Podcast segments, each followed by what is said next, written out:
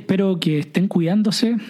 Por mi lado aquí estoy con calefacción, con un tecito ahí bien caliente, ya que estoy por primera vez en lo que va de la pandemia, me, me sentí un poco débil, no tan bien, pero sin síntomas COVID, así que bien por ese lado, pero bueno, esto lo digo para que no bajen la guardia y bueno, y también tal vez para excusarme si es que este episodio sale ahí un poco, un poco trabado, un poco cabizbajo. Aviso de antemano que este capítulo también va a ser un levemente personal, al menos bastante más que, que los dos anteriores, donde contaré el eje de un año de mi vida fundamental, para hablar de los beneficios para un citadino de vivir una temporada rural.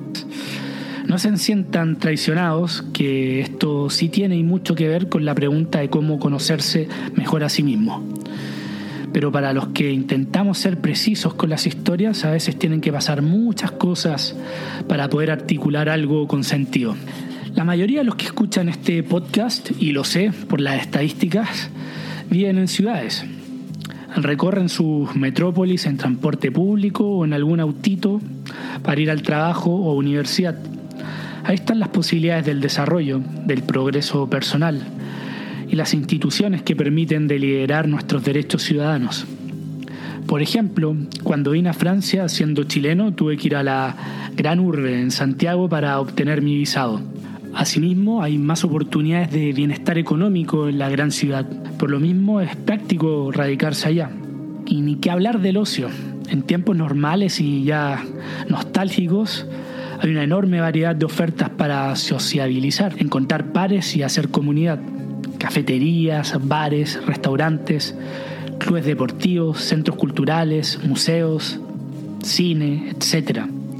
La verdad es que el ocio en las urbes es algo que agrada. Es difícil aburrirse, como resumía Paul Oster, el escritor eh, americano contemporáneo, en su novela 4321, donde uno de sus personajes juraba con su novia jamás partir de Nueva York por la densidad, inmensidad y complejidad de la Gran Manzana. Así lo describían. Densidad, inmensidad y complejidad. Claro, tenían 19 años cuando uno sale del cascarón y la gente lo es todo. Las oportunidades en esa etapa son infinitas o parecen serla. Todo es novedoso y pareciera que al ausentarse la vida se escurriera. Para mí era así en Viña del Mar, en Chile, me imagino cómo habría sido en Nueva York o en una ciudad como Buenos Aires o Madrid, con protestas, activismo, vida, movimiento cultural, etc. Por otro lado, los más citadinos se imaginan siempre una vida en el campo llena de aburrimiento y monotonía, sin ocio y mucho menos oportunidades. Pero fue el 2016 cuando me vine al sur de Francia, donde tuve el año más fantástico y surreal que haya podido soñar, un año bisagra. Sé que tal vez nunca vuelva a vivir en el campo, pero a medida que el tiempo pasa atesoro cada vez más mis casi dos años de vida itinerante en la campiña francesa. Paso a paso fui arribando los mitos de la vida rural. El primero y el más grande tal vez es ese de que su gente es bruta e ignorante en comparación al refinado citadino. En mi caso tal vez tuve la suerte pero caí en una explotación vitivinícola, trabajando como obrero agrícola, donde el propietario, al ser ya mayor y vender muy poco vino, arrendaba partes de esta gran casona a arrendatarios. En esta explotación vivía obviamente el dueño, Pierre, con 67 años, viñatero y pintor, Jordi, ex cantante de, de la ópera de Barcelona y devenido a profesor de canto, Jean-Yves, el pastor ovejero, nacionalidad belga, y Rafael de mi edad, asistente social y bailarín de danza moderna. Con mi perfil de escuela de negocios había mirado tímidamente y con anhelo este tipo de vidas por 30 años como algo casi prohibido, una especie de mundo irreal de fantasías y perdición. Y de golpe, ¡boom!, me encuentro inmerso en ello. Me hubiera gustado tener el dominio del francés que poseo hoy, aunque ahora que lo pienso, mejor no. Le hubiera dejado las gonas como platillo de tantas preguntas.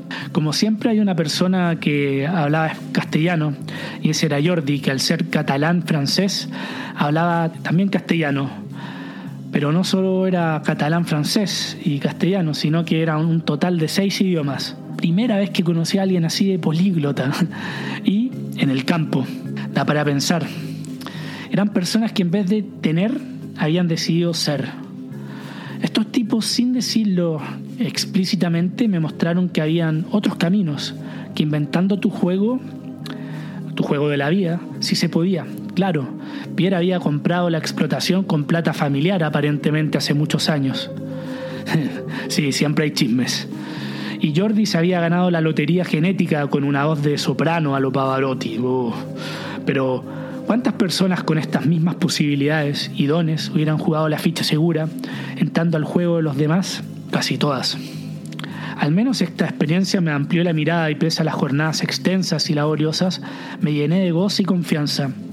Ya al partir, luego de cinco meses, salí fuerte y seguro a buscar cosechas, a realizar una vida de temporero, pero mi inconsciente también sabía que debía iniciar y crear mi propio juego, tal como mis ex compañeros de casa. Realicé cuatro vendimias en distintos lugares de Francia, siempre en el campo, obviamente con distintos dueños. Si Pierre era un pintor viñatero, Christophe era el viñatero viajero y escritor, con libros publicados. Nicolás, un agricultor suizo, y Quentin, o Quentin, como dicen en francés, el viñatero rapero, como me gusta recordarlo. Ya con Quentin o Quentin fue mi última vendimia y estaba en el Zenit, viviendo en carpa, me gané el recuerdo del premio al mejor vendimiador de la temporada, estaba lleno de serotonina, secretando serotonina, caminando como Maradona en los mundiales, pecho inflado. Bueno, no, lo último no es verdad, pero lo que sí había pasado era que esta vida itinerante me, estaba, me estaba empezando a atrapar. En realidad no era solo la vida itinerante, la cual ya había experimentado en Australia y Sudamérica, sino que era la vida itinerante en la naturaleza. Nunca había estado así portentoso y vigoroso.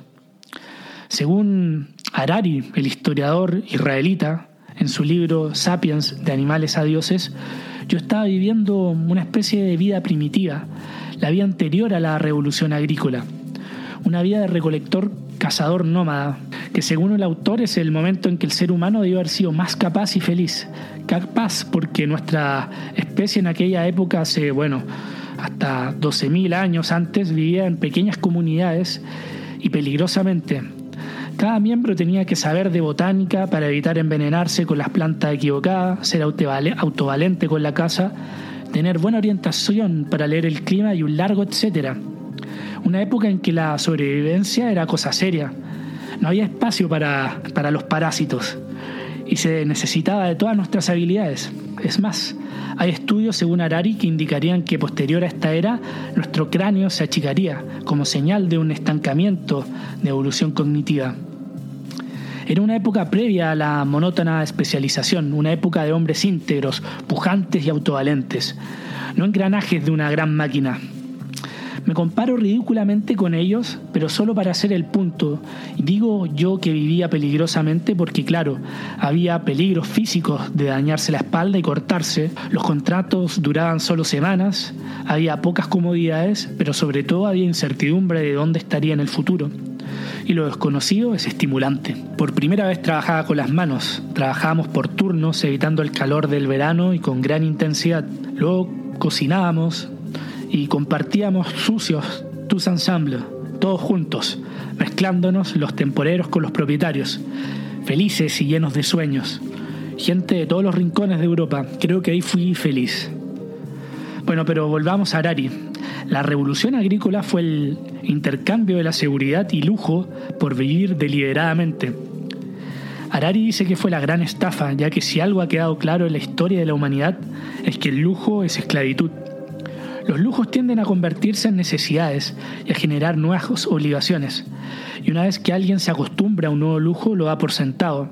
Por ejemplo, comenzamos bebiendo champán champagne para festejar y luego si vemos espumante en la mesa fruncimos la frente.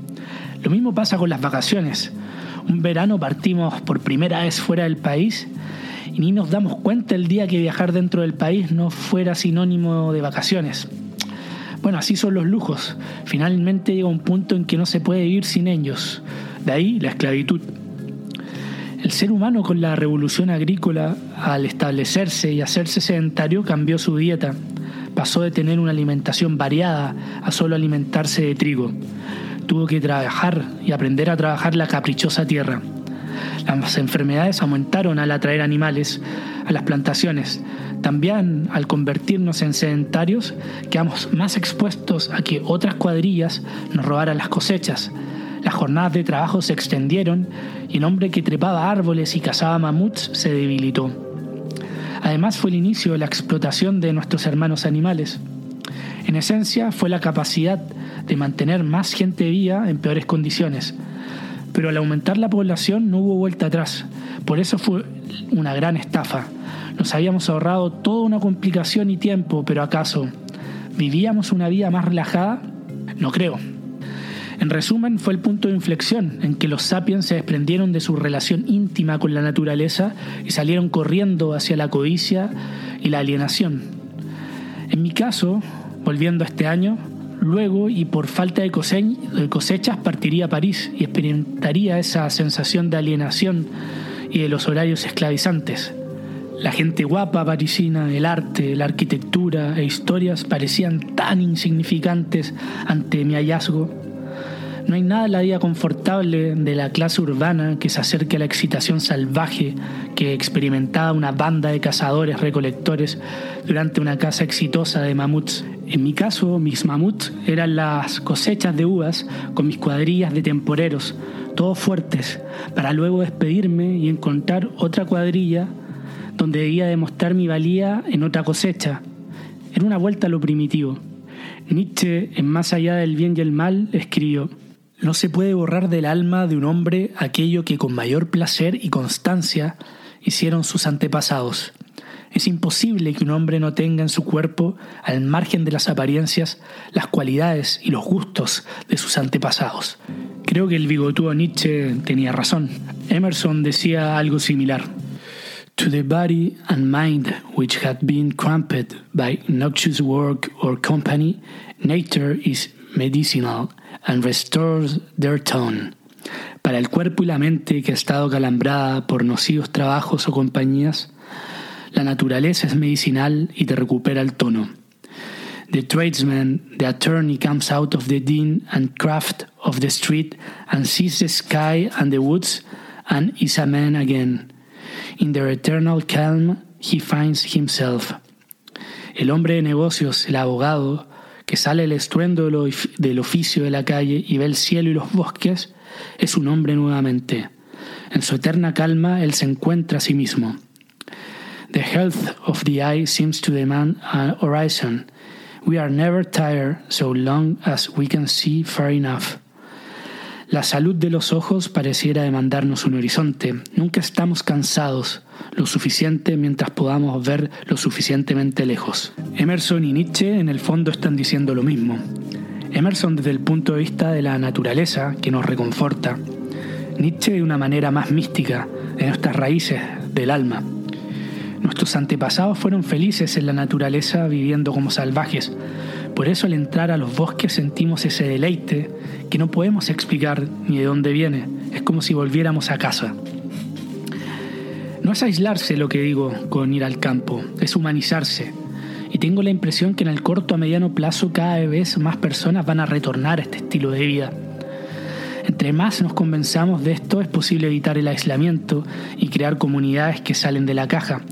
Con el alcance de Internet hoy de hoy en todas partes y el auge del teletrabajo ser cada vez más posible llevar estas empresas a cabo y de esta manera evitar una vida de ermitaño en la naturaleza. Las megápolis, como están hoy, son un error, una máquina implacable de producir personas alienadas. Somos solo números y por mucho progreso que nos encontremos en las urbes, hay algo que no nos hace sentido. Me ha pasado acá en París, donde vivo hace ya tres años, por ejemplo, al realizar mis trámites de visado en prefecturas o ayuntamientos, hacer filas en invierno con lluvia con todos los inmigrantes, llegar después de seis horas a la sala de despacho y que me digan que vuelva al día siguiente.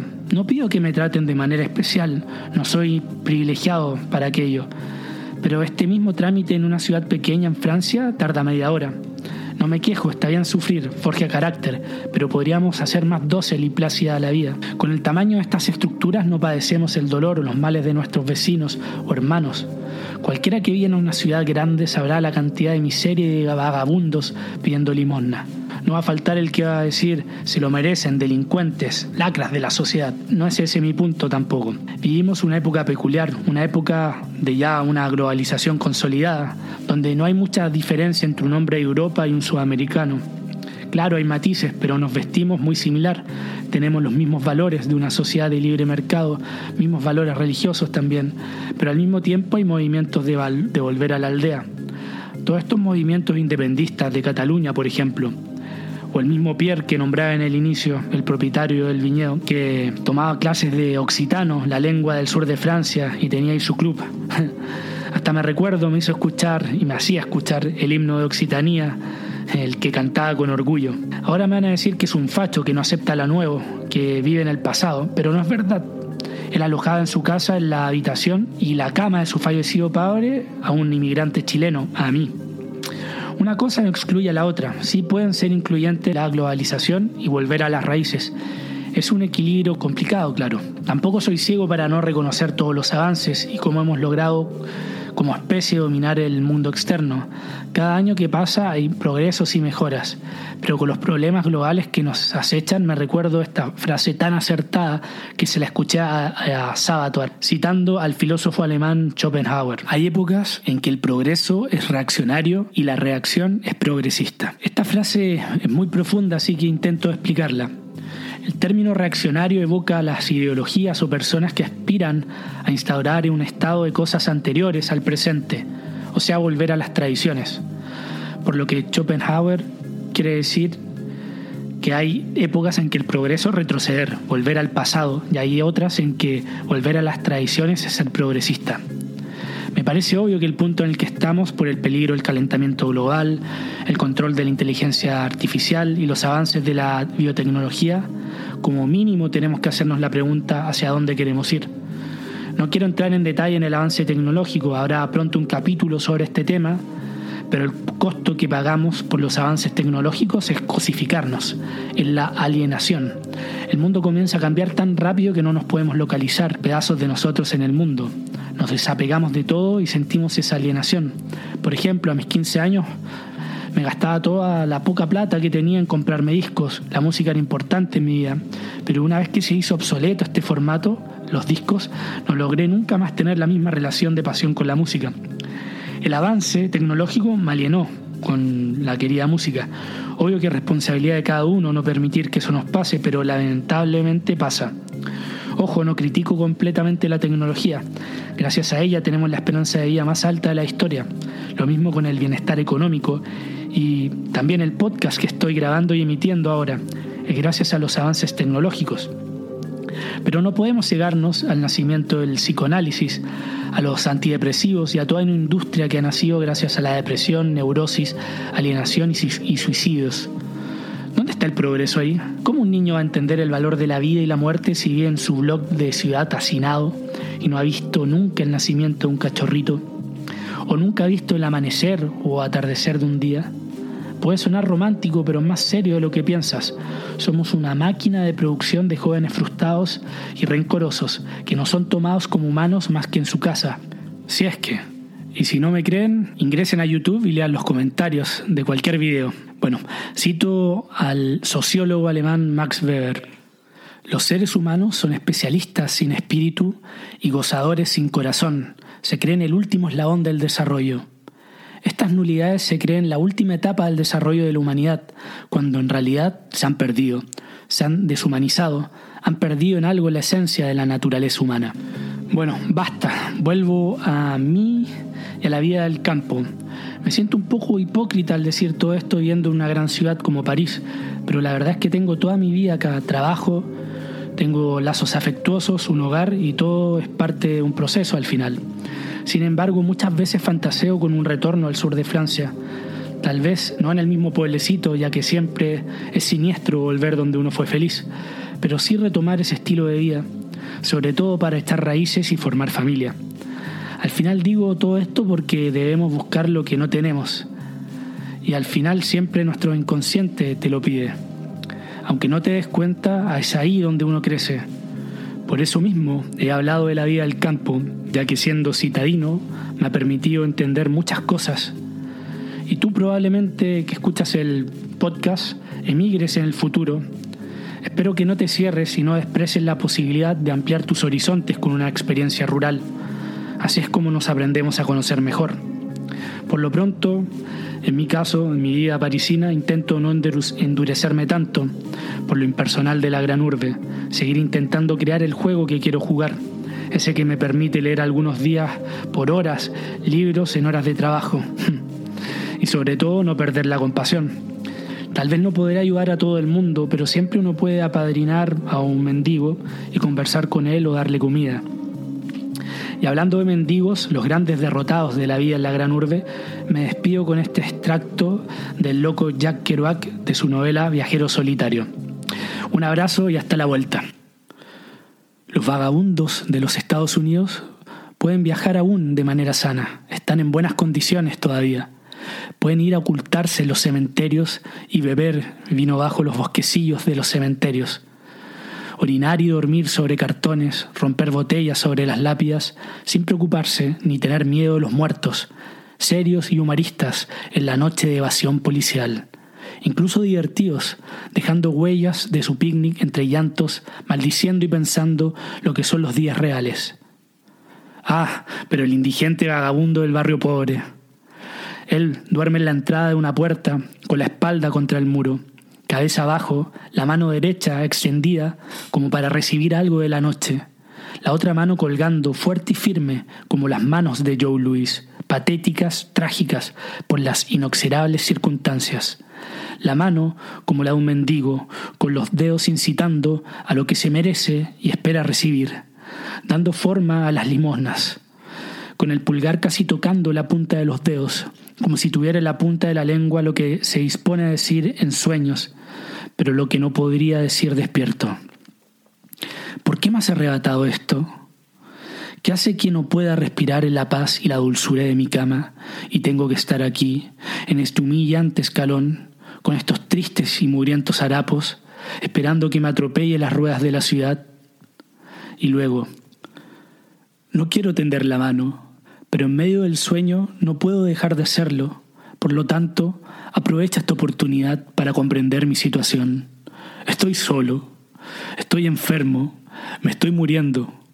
Ve mi mano tendida, aprende el secreto de mi corazón humano. Dame la mano, llévame a las montañas de esmeraldas que hay más allá de la ciudad. Llévame a un lugar seguro, sé piadoso, amable, sonríe. Yo estoy demasiado cansado de todo. Renuncio, me voy, quiero volver a casa. Llévame a casa, oh hermano de la noche. Llévame a casa. Enciérrame en un lugar seguro. Llévame donde todo es paz y amistad, a la familia de la vida. A mi madre, mi padre, mi hermana, mi esposa. Tú, mi hermano, mi amigo. Pero no, no hay esperanza, no hay esperanza. Al despertar daría un millón de dólares por verme en mi propia cama. Oh Señor, sálvame.